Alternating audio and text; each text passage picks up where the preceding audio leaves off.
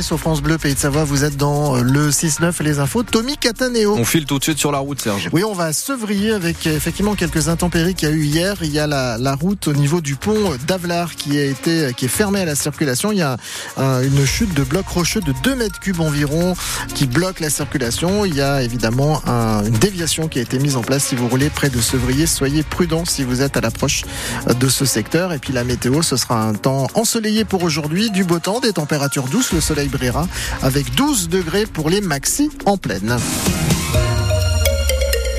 Pas de piqûre ni de pansement demain, mais des distributions de tracts. Les infirmiers libéraux sont appelés à se mobiliser chez nous. Ils ont prévu de se rassembler à la barrière de péage de Chambéry-Nord.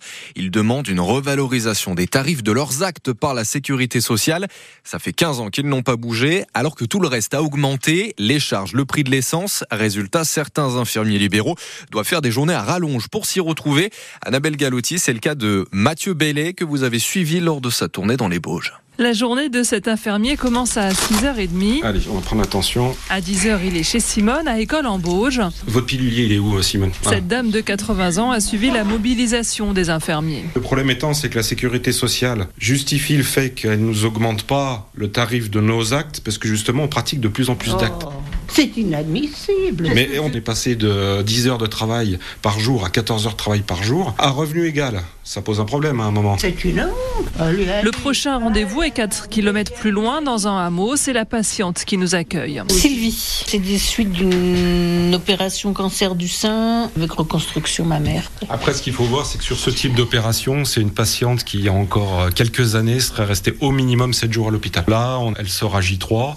Donc ça veut dire qu'il y a 4 jours d'économie faite par l'hôpital. Pour cette raison, mais aussi pour les frais kilométriques trop faibles, le temps caché, tout ce que fait l'infirmier sans être payé, les professionnels demandent simplement que leurs actes soient plus payés et selon Mathieu, les professionnels sont déterminés. Les gens sont très très motivés parce que c'est vrai que les infirmiers sont plutôt des gens euh, résilients.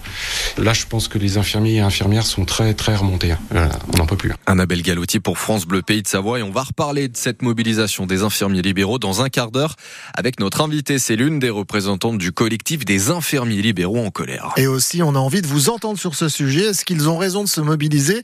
Vous avez peut-être un infirmier ou une infirmière qui passe chez vous. Dites-nous comment ça se passe. Et puis plus largement, est-ce que vous trouvez que l'accès aux soins est suffisamment euh, donc important chez nous, en ville comme à la campagne? Ben, Vous pouvez nous le dire. Hein. L'antenne est à vous au 0806 001010. Un ouvrier transporté dans un état grave hier à l'hôpital de Genève. Lui et son collègue de 36 ans travaillaient sur le toit d'un hôtel en démolition à Pras-sur-Arly quand ils sont tombés. Une chute d'une dizaine de mètres selon les pompiers.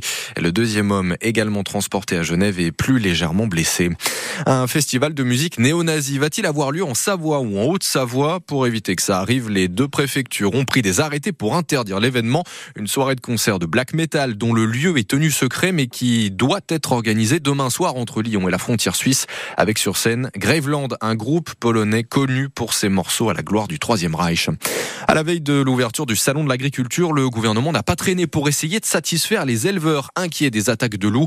Après les annonces du ministre Marc Fesneau mercredi, les nouveaux arrêtés censés faciliter l'abattage du prédateur ont été publiés cette nuit au journal officiel. À partir de maintenant, les préfets de département pourront directement faire appel au lieutenant de louveterie pour qu'ils viennent tuer des loups en cas d'attaque répétée sur une même zone.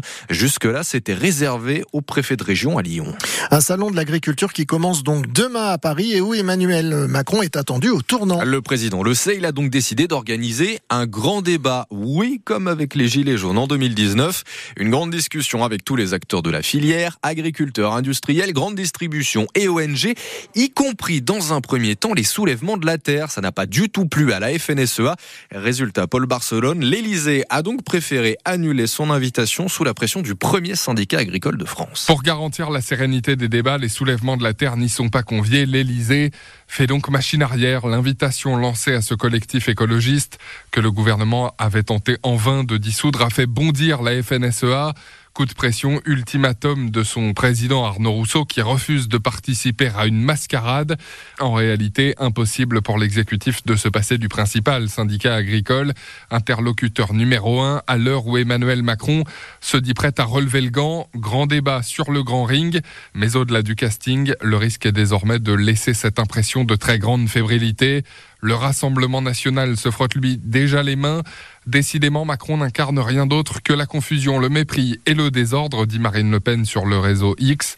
C'est la crainte du gouvernement que la visite du chef de l'État vire au cauchemar et que le lendemain, le RN en récolte les fruits. Paul Barcelone pour France Bleu, pays de Savoie. On devrait avoir une belle journée en montagne aujourd'hui, mais soyez prudents si vous vous aventurez hors des domaines skiables avec les chutes de neige et de fortes rafales de vent au-dessus de 2000 mètres. Le risque d'avalanche est élevé de 4 sur une échelle de 5 sur tous les massifs de la Haute-Savoie, Aravis, Chablais et Mont-Blanc. Pensez à bien vous renseigner sur votre itinéraire avant de partir et équipez-vous DV appel et sondes pour toute rando ou sortie à ski. Tony Parker a-t-il été floué par la mairie L'ex-basketteur semble en être convaincu. Il a déposé un recours devant le tribunal administratif de Grenoble pour détournement de procédure. Lui qui possède déjà la station de Villard-de-Lans-Corançon en Isère était intéressé par l'Égée quand la mairie a lancé l'an dernier une procédure de délégation de services publics. Sauf que la commune s'est ravisée en décembre dernier. Elle préfère un mode de gestion plus simple et moins coûteux. Difficile à encaisser pour Tony Parker qui dit avoir dépensé 200 000 euros pour monter son dossier de candidature. Mais selon Michael Carpenchif, l'avocat du maire d'Égée, il n'y a aucune irrégularité dans la procédure. Il l'a redit hier lors de l'audience devant le tribunal. Le maire n'était pas au courant du contenu des offres.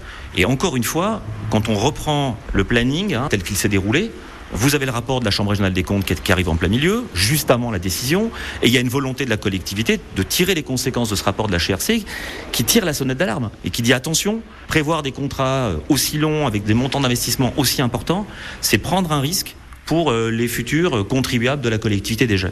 Donc c'est la raison pour laquelle on a réduit la voilure. Le contrat ne fera pas 25 ans, mais simplement 15. Le montant des investissements passe de 90 millions à 70 millions.